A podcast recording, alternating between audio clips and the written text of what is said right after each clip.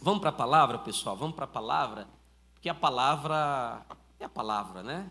A palavra, é, ela não tem culto completo sem a palavra, né? Em todos os momentos do culto, é o momento em que a gente está falando com Deus, orando, adorando, celebrando, dançando, tocando, qualquer um desses verbos sendo conjugados e a gente falando para Deus assim: Senhor, nós viemos aqui para te adorar. Mas quando a gente abre a Bíblia, ou quando a gente liga a Bíblia, ou quando a gente ouve a palavra de Deus, aí já não é mais a gente falando, né? O nosso coração precisa ficar quietinho, porque é Deus falando com, com a gente. Quem crê assim diz amém. amém. E nós cremos na Bíblia. A Bíblia é a nossa regra de fé e prática maior. A Bíblia é um livro para que a gente possa viver e conduzir uma vida com segurança. Ler a Bíblia traz muito conhecimento, ler a Bíblia traz até sabedoria, mas só quem pratica a Bíblia é que consegue viver em segurança e consegue viver na bênção, na bênção, na bênção, que é a autorização de Deus para que as coisas deem certo, precisa praticar. Então, aquele que ouve a palavra e não a pratica é semelhante a uma pessoa que constrói uma casa sobre areia. Mas aquele que ouve a palavra e a põe em prática é semelhante a uma pessoa que construiu a sua casa sobre a rocha. Vai vir a tempestade, ela é inevitável. Jesus disse: No mundo tereis aflições. Todo mundo passa por uma dificuldadezinha na vida. Quem já passou por dificuldade aqui, só para eu saber? Quem já passou? Uau, olha aí, 100%. Não é? Ah, não, ficou ali um pouquinho sem levantar, é porque deve estar passando agora, né? Que eu falei no passado, né? Quem passou? Aí a pessoa, não, pastor, estou passando agora. Então, vamos ouvir aqui a palavra do nosso Deus. Eu vou pedir que você abra a sua Bíblia em Marcos, capítulo 7 verso 20, 21, 22 e 23, eu tenho um assunto muito importante para falar com toda a nossa casa nesse dia de hoje. Nós tivemos um culto aqui muito especial de manhã e teremos um outro também daqui a pouco às 19 horas. Sempre três horários, você que visita a gente, sempre três horários: 10 da manhã, 5 da tarde, 7 da noite, três cultos, a mesma palavra, os mesmos louvores, a mesma unção, na expectativa de que todos possam ser atendidos aqui no nosso espaço que temos. Marcos capítulo 7, verso 20 diz assim: E continuou Jesus falando. Jesus continuou falando. Ele diz assim: O que sai do homem é o que o torna impuro. Não é o que entra no homem, é o que sai do homem. Tá? Jesus estava numa discussão com os religiosos aqui, para você entender o contexto, e a discussão era sobre impureza é, de alimentos alimentos, qual é o tipo de alimento que eu devo comer, o que é que é impuro, o que é que deixa de ser impuro, qual é a maneira certa de comer. Aí Jesus aproveita essa história toda, que ele estava na mesa, conversando, porque os fariseus chegaram e disseram assim: oh, Jesus, eu estou vendo que você come demais. E o Senhor disse: Você come muito, hein?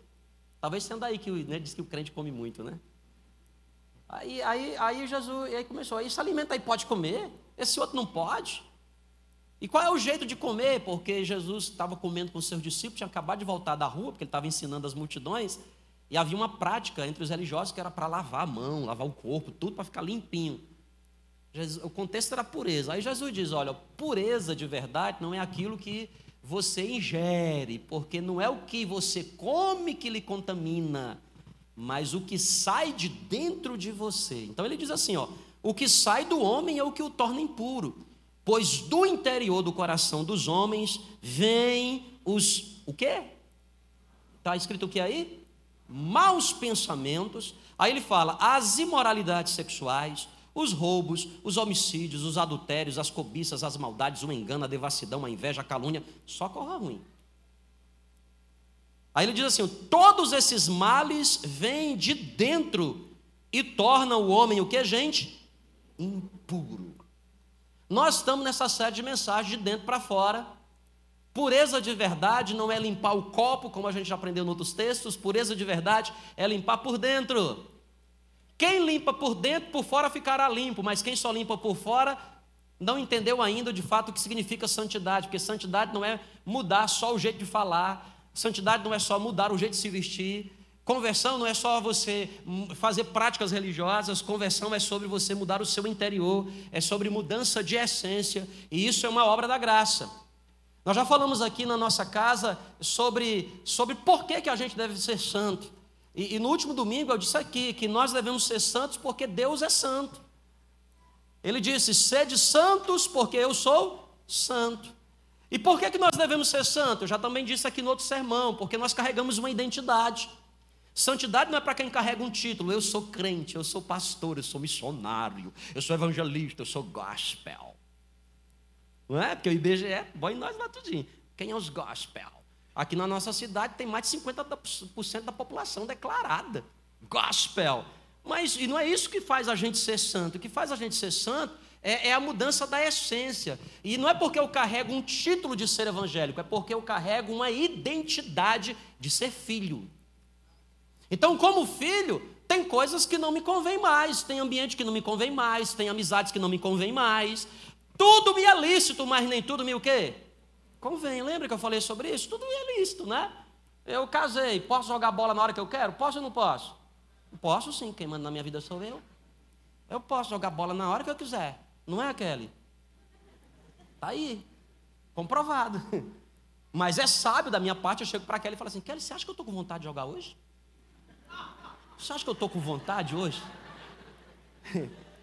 Eu chego para ela e falo assim, bem, não sei, será que eu estou com vontade de jogar bola hoje? Aí ela diz assim, eu acho que você não está com vontade. Eu já mando para mensagem para meus amigos. Eu digo, gente, eu não vou jogar bola hoje, porque eu não quero, não estou com pingo de vontade. Quem está entendendo o que eu estou dizendo, diga aí amém. Tem coisas que não me convém mais, porque eu não assumi um compromisso, uma aliança.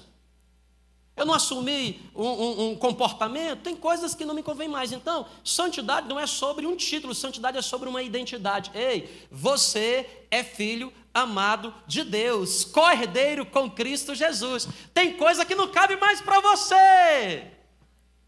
Ai, pastor, mas eu gosto. mas não convém.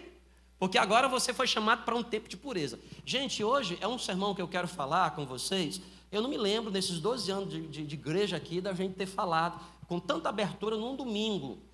A gente já falou em vários ambientes. Aliás, quero convidar todo mundo aqui, né, os que são casados, os noivos, os namorados, os que são casados, os que são coisados também, para o nosso encontro de casais, dia 1 dia primeiro, não é isso?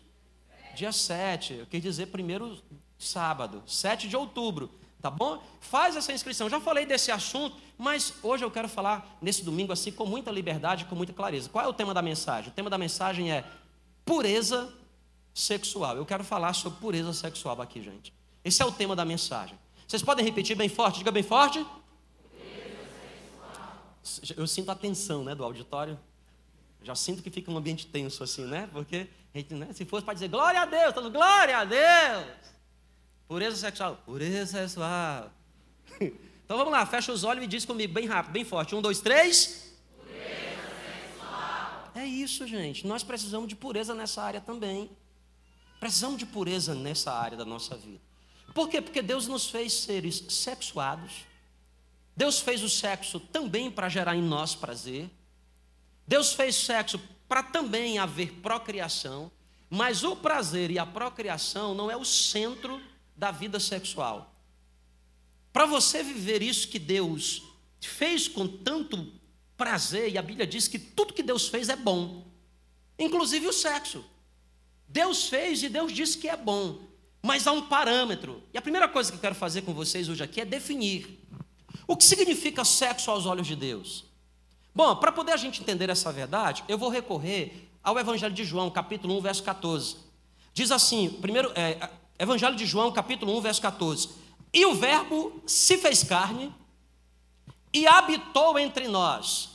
O verbo aqui, V maiúsculo, está falando sobre a palavra. E a palavra e a lei de Deus se fez carne. Está falando sobre Jesus.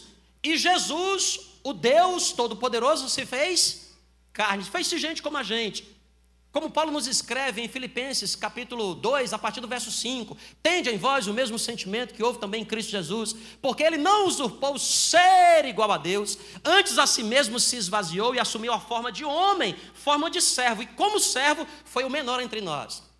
Então João descreve assim: e o Verbo, e a palavra, e a lei de Deus, e o próprio Deus se fez carne. Por isso que Isaías diz: E ele será chamado maravilhoso conselheiro, Pai da eternidade, príncipe da paz.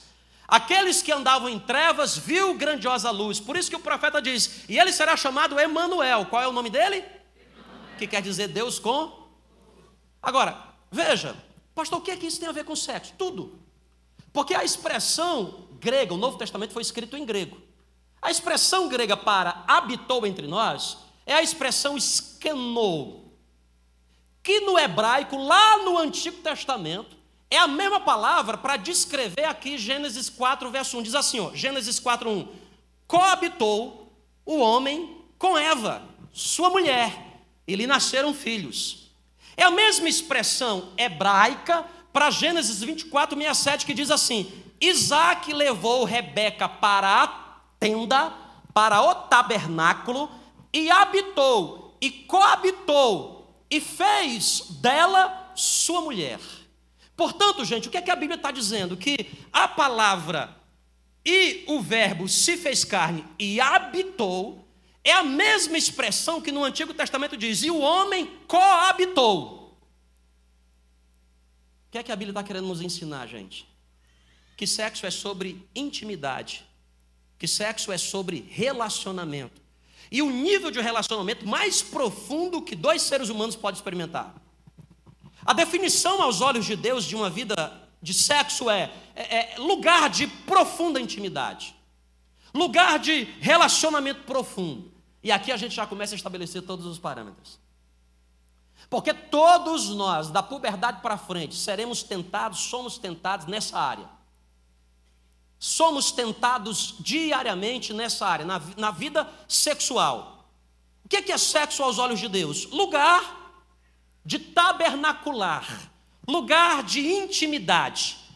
Deus resolveu deixar o seu palácio celestial e ele tabernaculou entre nós. E ele veio para um ambiente de profunda intimidade. Por isso que agora o Espírito Santo habita em nós. O Deus que era por nós resolveu se aproximar e ficou entre nós, Emanuel. Ele subiu e disse: Não se preocupem, vocês não ficarão órfãos. Quando eu subir, quando eu voltar para o Pai, eu vou enviar o Consolador. Ele estará para sempre convosco. E o Espírito Santo de Deus desceu sobre a humanidade tabernaculou com a humanidade. E ele mora na gente. E quem experimenta o novo nascimento tem no seu coração o Espírito Santo. Quem aqui tem o Espírito Santo, diga amém. amém. Sexo é sobre relacionamento.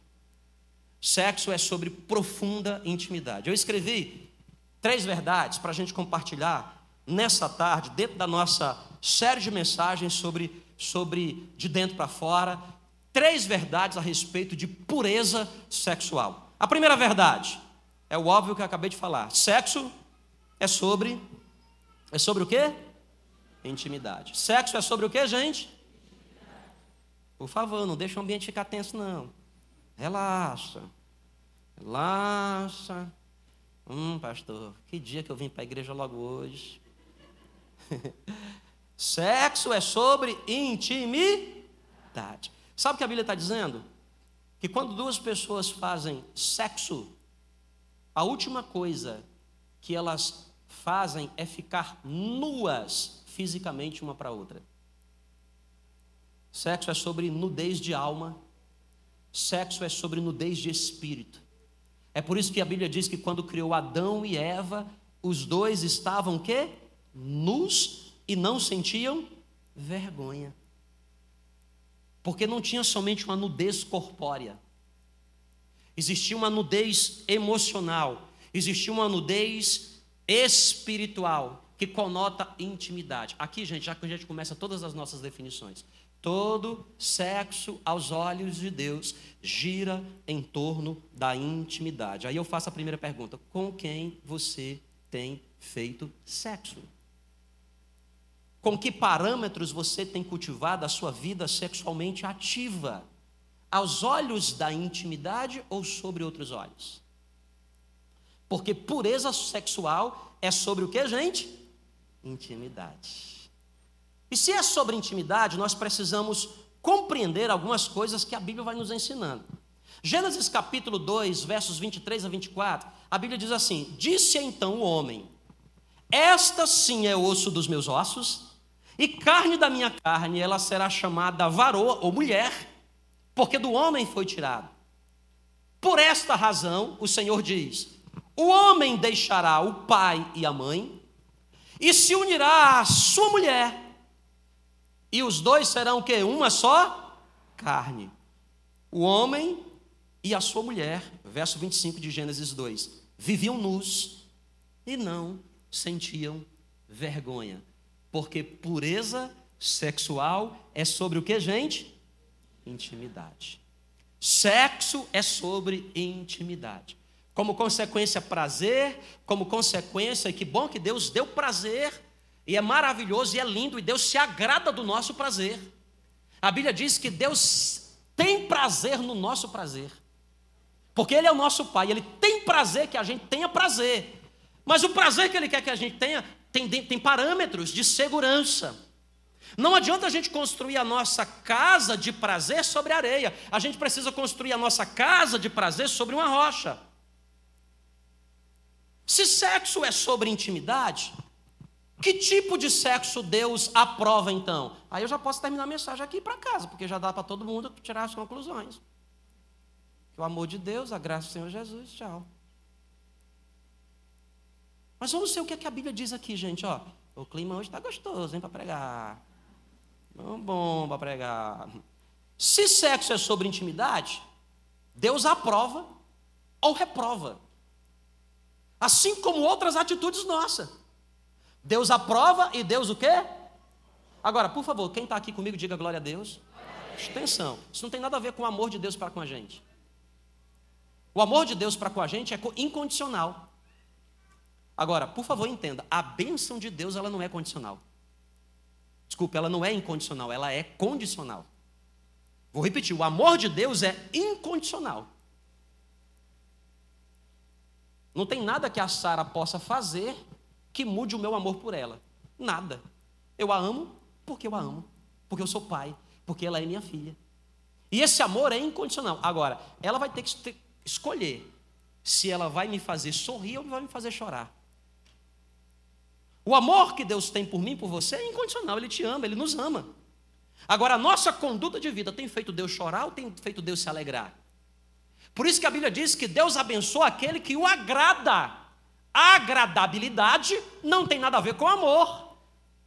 Está claro para vocês? Quem está entendendo diz amém. amém. Deus nos ama. Pastor, então se eu viver uma vida toda errada, Deus me ama? Claro que ama e não muda nada. Pastor, se eu viver uma vida toda errada, Deus me abençoa? Claro que não, se arrebente sozinho. Deuteronômio 28.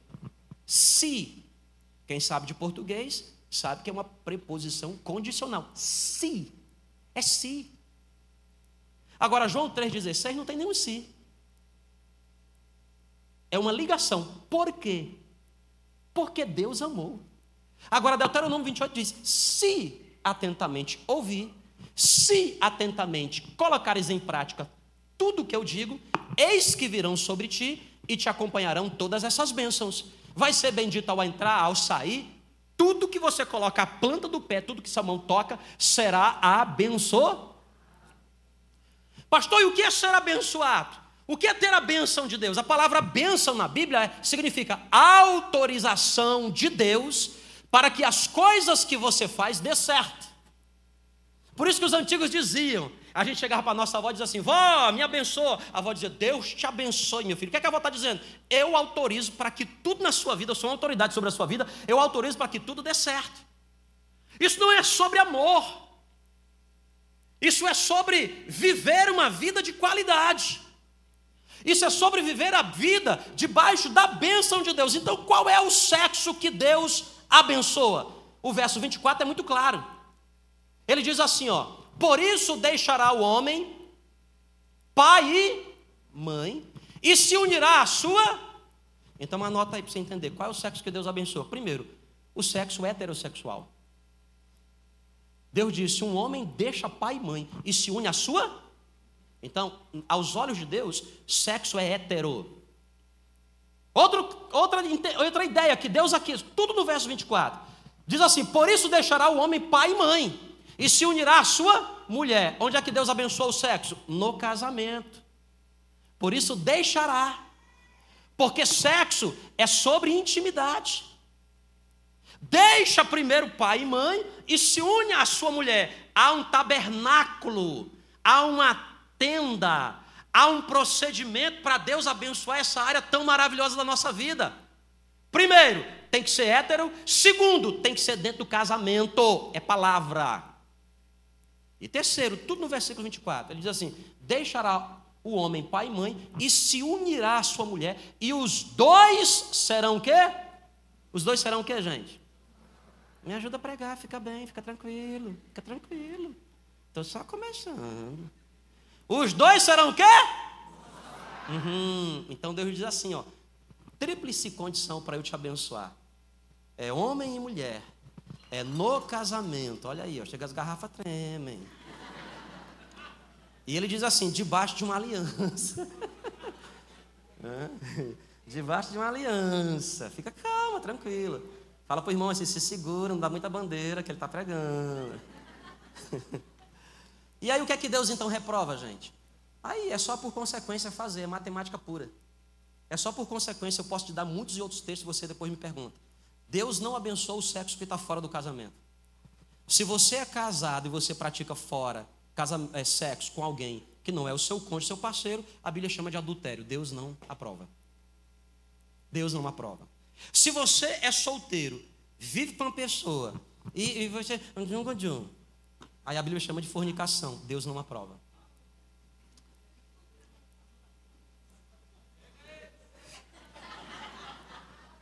Eu amo essa igreja. Uma pessoa falando, nossa, as paredes pretas, uma mãe de luz. Não sabia que era assim não aqui. Aí Deus não aprova relações, o que a Bíblia chama de relações sexuais ilícitas. Que é fora desse parâmetro que Deus criou, esse tríplice, tríplice parâmetro: hétero, casamento e intimidade. E aí, qualquer tipo de sexo que está fora disso, a Bíblia vai dando uma lista. Olha o que diz Hebreus 13, 4.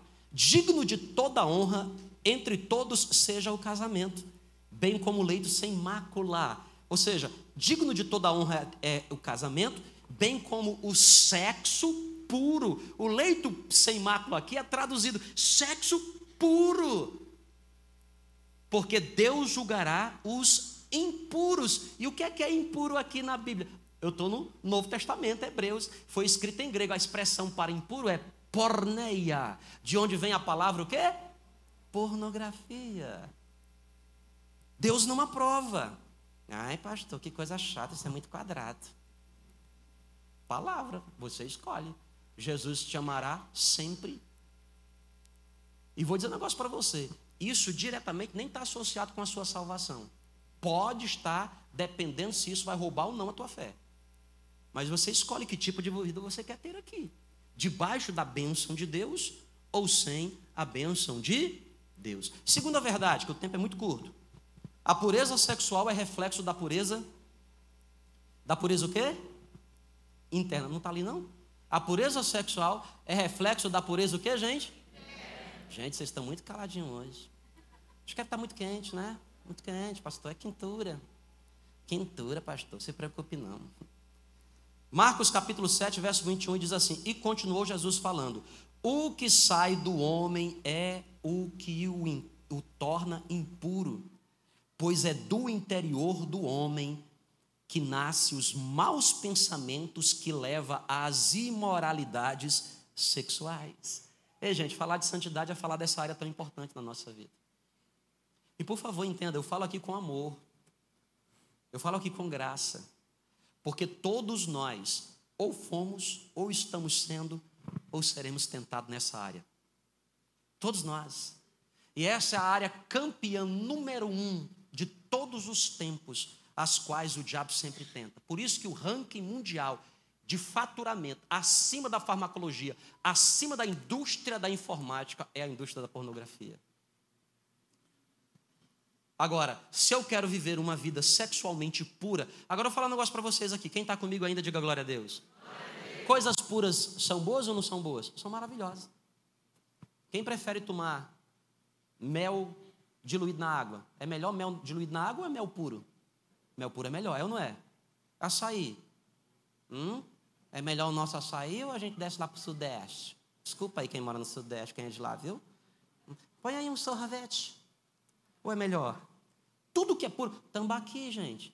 É melhor pegar um tambaquizinho de rio. Uhum, uhum. Eu lembro que ano passado a gente morou, lembra, Kelly? A gente estava lá em Natal e a gente doido para comer um tambaqui. E, e, aí apareceu na esquina, lá perto de casa, uma mulher botando a barraca. Tambaqui. Eu falei, nossa, é hoje que eu vou lavar a burra. Jesus, tu me ouviu. Mandei assalto. Gente, feliz, era um sabadão. A gente, meu Deus do céu, quando a gente chegou para comer, eu falei moça, isso aqui é tambaqui. Eu disse, é, está escrito tambaqui. Eu disse, nossa, veio da onde? Foi um, foi um fóssil que a senhora achou? A pureza sexual é reflexo da pureza o que, gente? Aí ele diz assim, ó, é da, de dentro da gente que fluem os maus pensamentos, é de dentro da gente que flui as imoralidades sexuais. Preste atenção aqui, ó. A vontade de Deus é que todos vocês sejam puros. Abstenham-se da imoralidade sexual, Paulo escreve na sua primeira carta aos Tessalonicenses, capítulo 4, verso 3. Sem pureza interna, não existe impureza externa. E tudo isso nos leva ao que a Bíblia está chamando de imoralidade na área sexual. Agora, o que é, que é imoralidade? Vamos lá, rapidamente aqui. Ó. Imoralidade, qualquer dicionário você vai achar. Imoralidade, caráter ou qualidade daquilo que é imoral. E o que é, que é imoral? No mesmo dicionário você vai achar. Aquilo que é contrário ao pudor, aquilo que é contrário à decência, aquilo que é, não tem decoro, aquilo que é indecente, aquilo que é reprovável, aquilo que é impróprio. Então, o que é que é imoralidade sexual?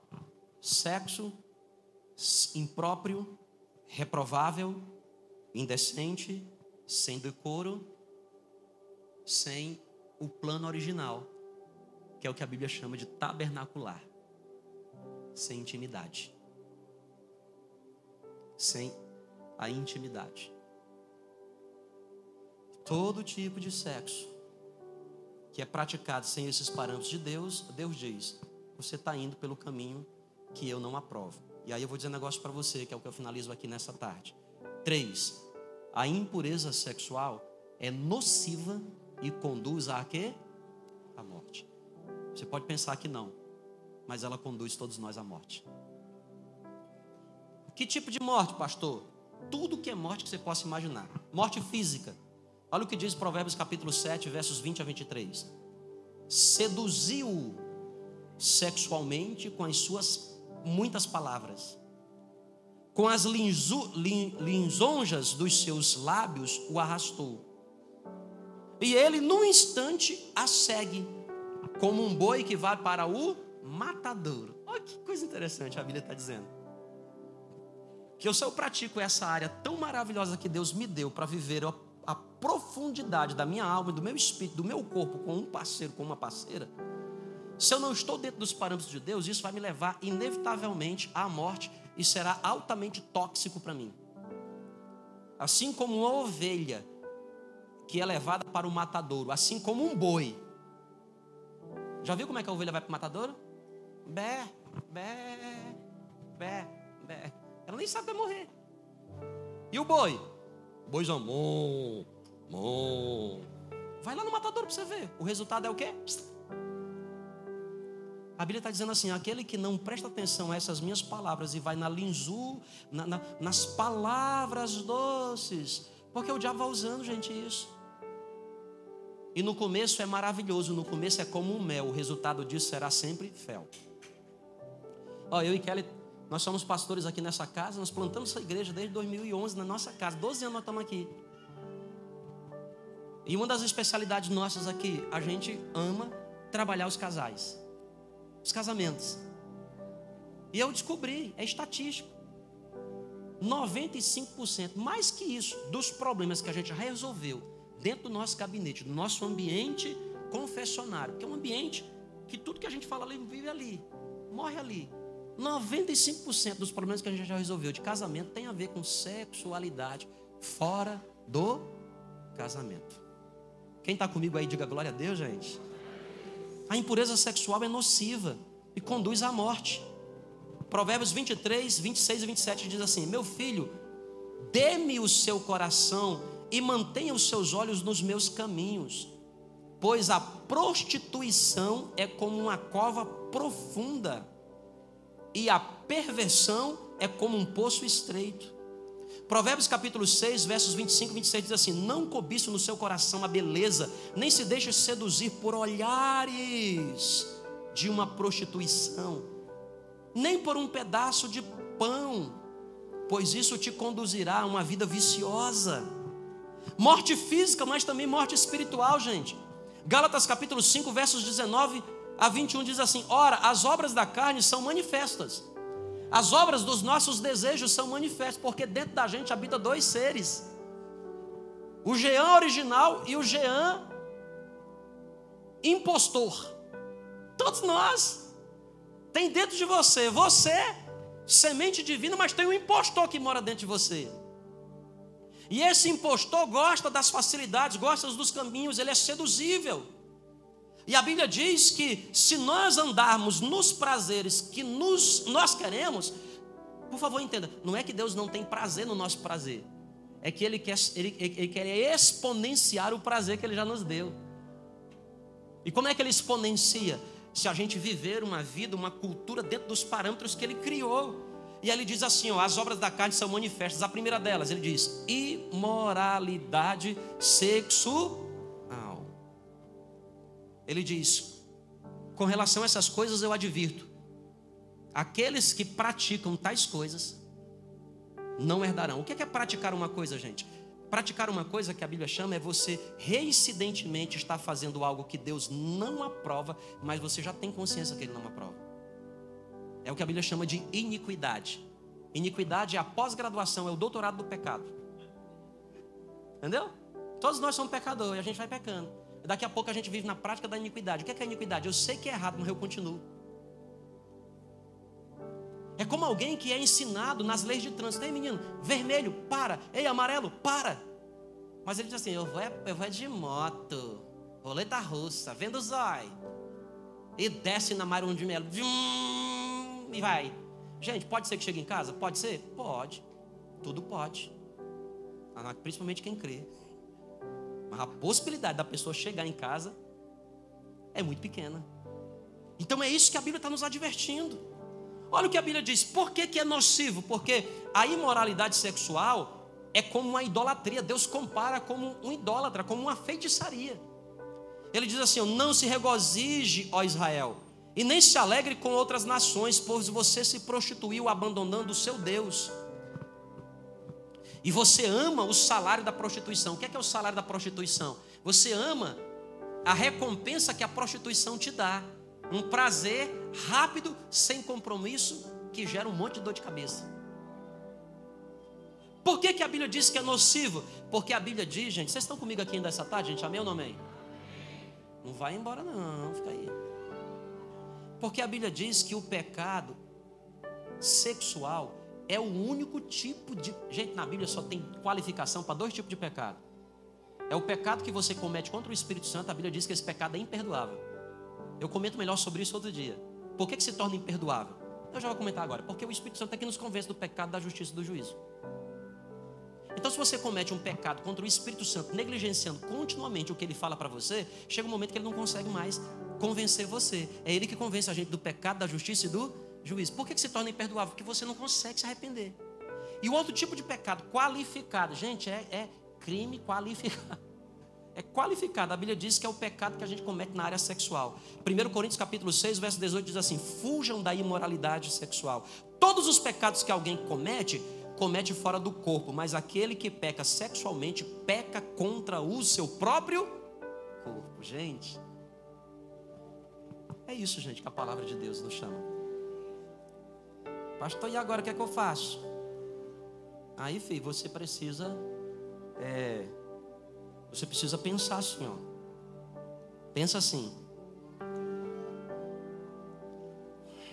A Bíblia diz que o Espírito de Deus é o árbitro. Não é o que eu digo. É o Espírito de Deus que é o árbitro. O que é, que é o árbitro, gente? O que é que um juiz faz? Falta! Quem joga futebol, né? Quem joga bola, tô lá, campeonato. Falta, pisou na linha. Quem joga tênis, falta, conduziu a bola. O juiz decide as regras do jogo. E ele julga as regras do jogo. A Bíblia diz assim: seja, seja a paz. Seja o que, gente? Qual é a palavra? Não, fala bem forte. Qual é a palavra? Paz. Seja a paz de Cristo, o árbitro no vosso coração. Talvez você diga assim, é pastor, não concordo nada com o que o senhor está falando. Beleza, não muda em nada. Porque não é sobre concordância. É a mesma coisa alguém dizer assim, eu não acredito na lei da gravidade. Beleza, ela não precisa que você acredite nela, não. Se joga em cima do prédio para tu ver o que dá. A lei da gravidade diz assim, não, não, não interessa. Não é uma, lei da gravidade não é uma questão de fé. Esses princípios que aqui eu falo não são sobre fé. Tem nada a ver com fé. Princípio do reino de Deus. E o que é, que é princípio? É aquilo que Deus me dá a possibilidade de eu usar com inteligência para colher uma boa semente. Eu quero colher uma vida prazerosa, uma vida abençoada. Eu preciso seguir parâmetros. Gente, é igual a gente cuidar de vida financeira. Por que, que às vezes a gente vive na miséria financeira? Porque tem parâmetros mínimos necessários para você obedecer e ter vida próspera. Prosperidade tem parâmetros mínimos. Por isso que nem todo mundo é rico. Por isso que a maioria vive na miséria. Por quê? Os parâmetros mínimos. Parâmetro mínimo da vida financeira. Gasta menos do que o que ganha. Parâmetro mínimo. Gasta menos do que o que? Quem gasta mais do que o que ganha vai sempre viver na pobreza. Você pode ganhar um milhão mês. Você é um milionário endividado. Milionariamente miserável. Porque é um parâmetro. E esse parâmetro não precisa da nossa fé, ele existe por natureza. Assim também é o que a palavra nos ensina. Então a pergunta que eu faço para você: o sexo que você pratica traz paz? Essa é a palavra que a gente precisa responder. Traz paz? Não, pastor. O sexo que eu pratico me traz muito paz. Então, das duas, uma. Ou você está dentro dos parâmetros que Deus aqui falou, ou você, se estiver fora dos parâmetros, não tem o Espírito Santo. Porque duas relações como essa são inversamente proporcionais. Duas relações como essa não podem ocupar o mesmo lugar. Se você tem o Espírito Santo, ele vai te incomodar. Gente, faz sentido o que eu estou falando? Quem está comigo, diga amém. Agora eu vou falar um negócio para você aqui, eu falo especificamente com as mulheres. Porque sexo é sobre intimidade. A Bíblia deu mais poder para a mulher do que para um homem sobre nessa área. Sabia disso? Mais poder para a mulher. Deus deu. Só que ela, por consequência, sofre mais com esse assunto quando não é praticado no ambiente que a Bíblia criou. Se um homem quiser fazer sexo com a mulher e ela não quiser, faz o que quiser. Ela diz: Não, não, não. não. Os que são casados sabem que, eu, sabe o que eu estou falando. Você chega em casa assim, as batatinhas quando nascem, espalha rama pelo chão. Chega com um buquê de flores e diz: Olá, vida. Mas ela não quer nada com você, meu irmão. Você pode orar, jejuar, fica de joelho, dá cambalhota, faz o palhaço, faz mágica, foi uma pombinha. Agora, se for ao contrário, você diz assim: Eu não quero nada com essa mulher, não quero nada, eu tô, eu tô irado. Aí ela chega para você e fala assim: Bem, que é? Nada não, bem quebrou você todinho, velho. Você acha que por que, que a serpente seduziu Eva? Ela chegou como? Como é que ela chegou? Oi, Adão. Agora, por consequência, elas sofrem mais. Sabe por quê? Porque Deus fez a mulher com a visão da intimidade mais profunda. Eu falo sempre aqui nos nossos encontros casais. Imagina um casal, o homem chega em casa e diz assim: bem, bem, bem, bem, bem, se prepara, nossa vida vai mudar. Eita, fui promovido, fui promovido, vou ganhar cem vezes mais. A mulher já fica falando: opa, sapato, sapato, sapato, sapato, bolsa, bolsa, bolsa, bolsa. E ele, ah, bem, ela falou: Isso que é isso, meu amor? Eu acho você lendo demais. Aí, ela, aí ele fala assim: Bem, você entendeu? Mudamos de vida. Arruma as malas, arruma as malas. Ela diz: Arruma as malas para quê? Vamos sair em lua de mel? Não, não, não, estamos mudando. Nós estamos o quê? Mudando. Você não entendeu? Diretor. Mudança. Nós vamos mudar. Vamos para vamos São Paulo. Aí a mulher. Nós vamos para onde? Para São Paulo. Ela diz assim: e a escola das crianças? Você diz que escola. Escola, eu compro uma escola lá, eu compro uma escola. Você entendeu? Foi promo, promovido. Aí a mulher diz assim: Não, mas não estou falando da escola física. E os amiguinhos? Aí o homem diz assim, porque o homem tem visão externa. O homem diz assim: Amiguinho, a gente arranja outros amigos para ele. A mulher, mas as crianças cresceu. Aí ela pergunta assim: E a mamãe? Aí ele diz assim: Essa eu não levo, não. Porque Deus fez o homem com visão externa e Deus fez mulher com visão o quê? Elas têm mais poder de sedução sobre os homens nesse assunto que eu estou falando de sexo puro. Mas elas também sofrem. E aí eu falo um negócio para você, minha irmãzinha de Jesus.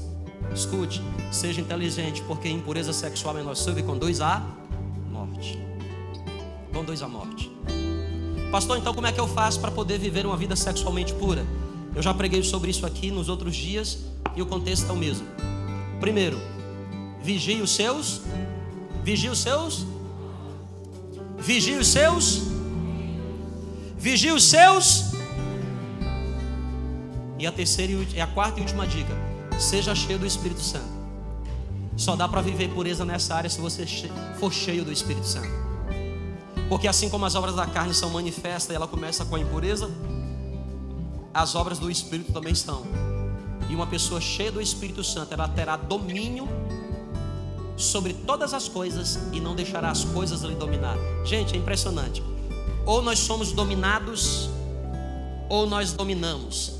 E o Espírito Santo de Deus vem sobre a nossa vida, é o único agente nesse universo que nos dá poder para dominar as coisas, dominar o nosso eu, nossas vontades, para que a gente possa levar isso para o tabernáculo de Deus.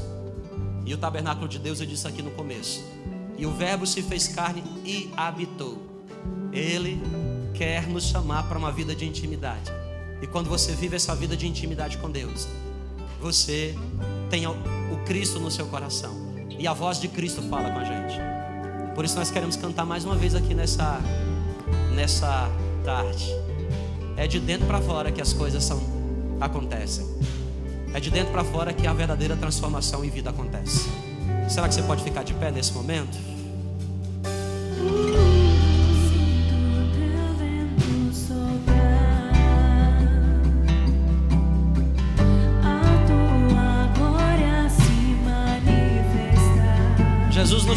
Esse tempo de pureza.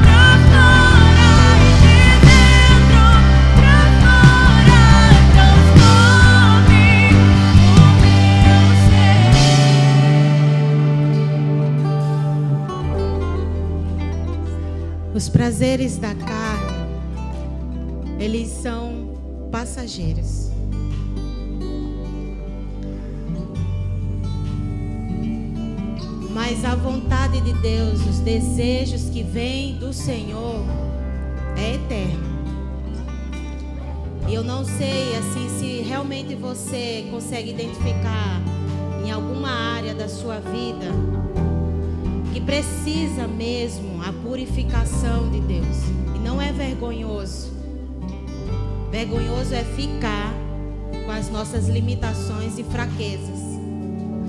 Então, sabe o que eu vou fazer e eu gostaria que você também fizesse, porque é isso que o Espírito Santo está dando a oportunidade de liberar a bênção sobre a sua vida. É você dizer assim, não só com a sua boca, o seu coração palpitando, mas você levantar as suas mãos aos céus e dizer: Senhor Jesus, purifica-me hoje com teu poder, com a tua graça, com teu Espírito Santo. Essa carnalidade é tudo que envolve os nossos desejos humanos e que me faz corromper, que me faz ficar longe do Senhor. Às vezes, muitas pessoas estão comprando, comprando, ou às vezes tem pessoas é, correndo para o sexo mesmo. Eu não sei qual é, mas que você levante as mãos aos céus e diga: Jesus, vem na minha vida, porque eu não quero mais dessa maneira viver. Eu estou aqui. Purifica Grace Kelly. Aqui está a tua igreja dizendo: Vem, oh. purifica o meu ser. Espírito Santo de Deus, vem agora. Eu sei que o Senhor tem poder para fortalecer aquilo que está me deixando longe do Senhor. Oh Deus, vem aqui na tua igreja,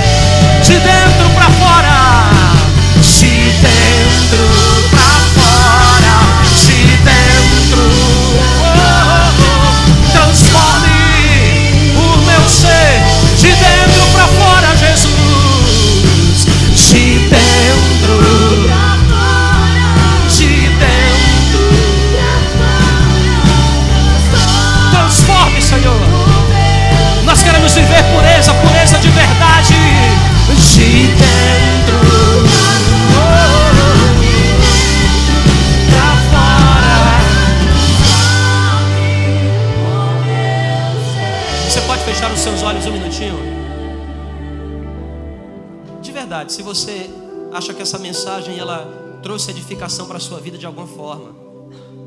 O nosso desejo aqui não é sobre não é sobre julgamento, gente. Todos nós, todos nós somos tentados e às vezes caímos nessa área.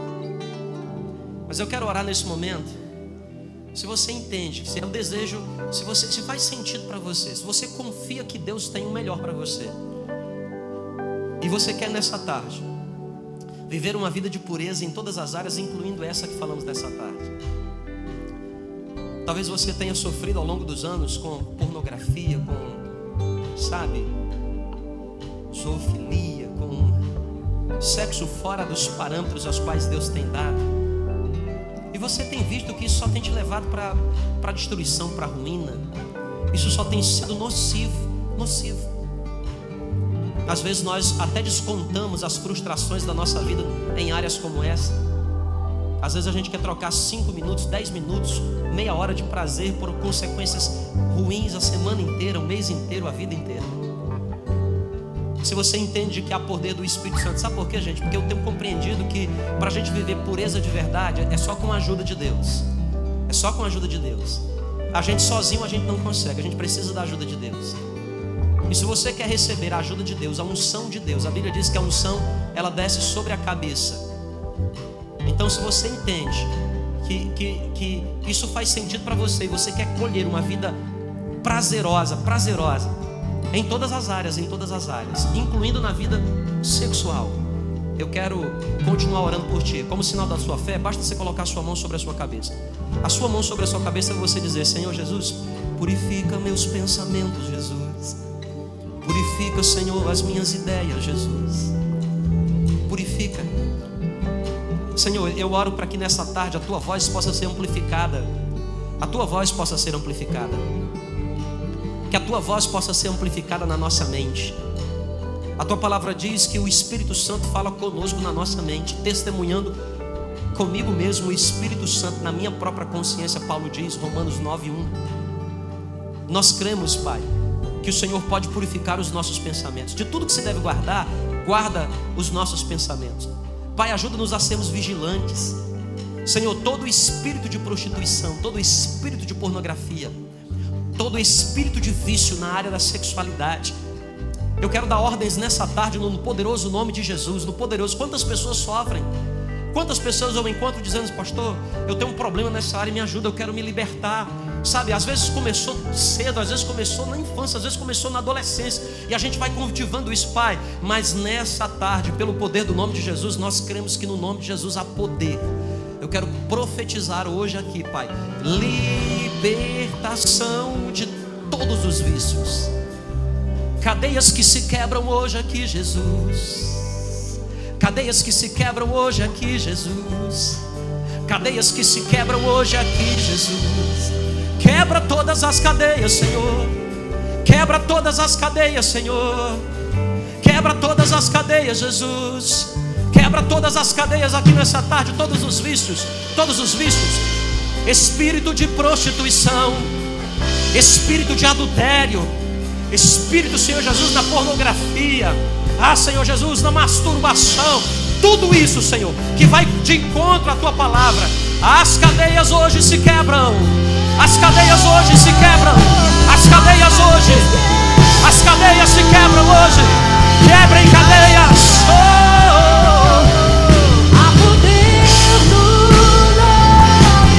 Receba sobre a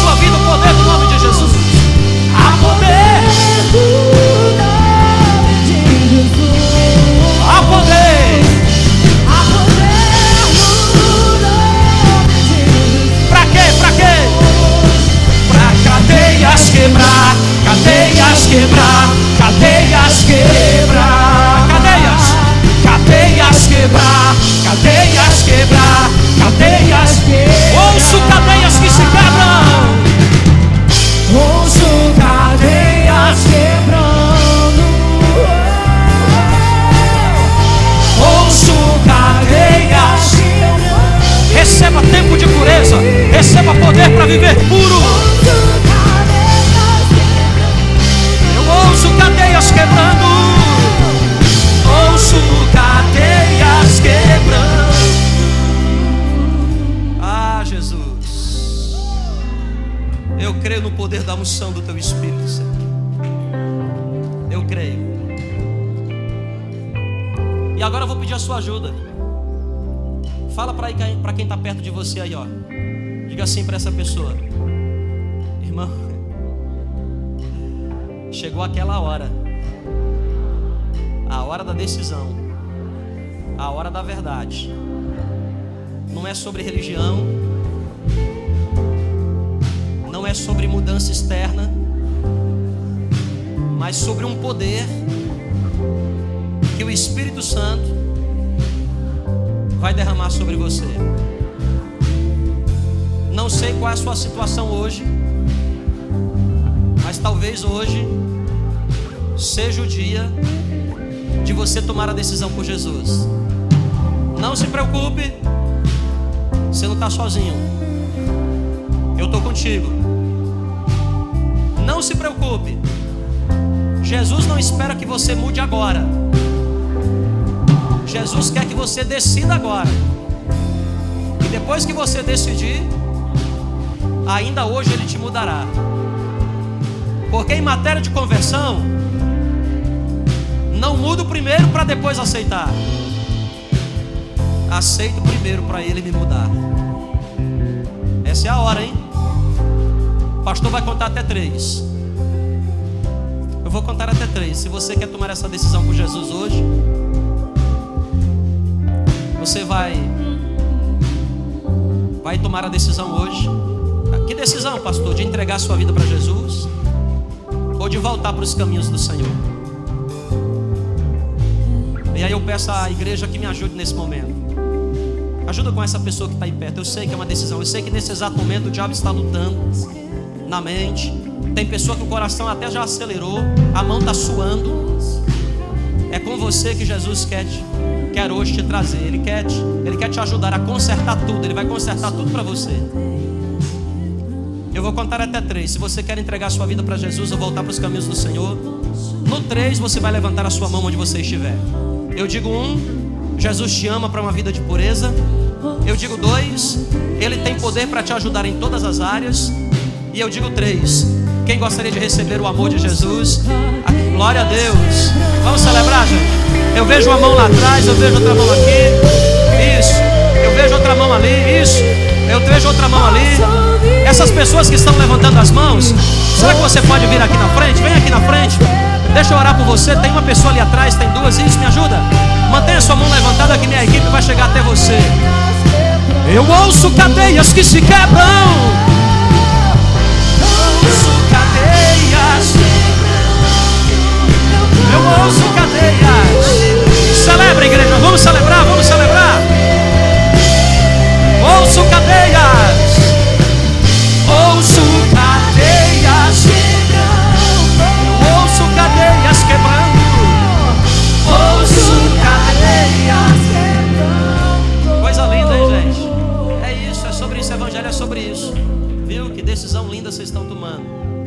Mais gente chegando. Vamos celebrar? Vamos celebrar?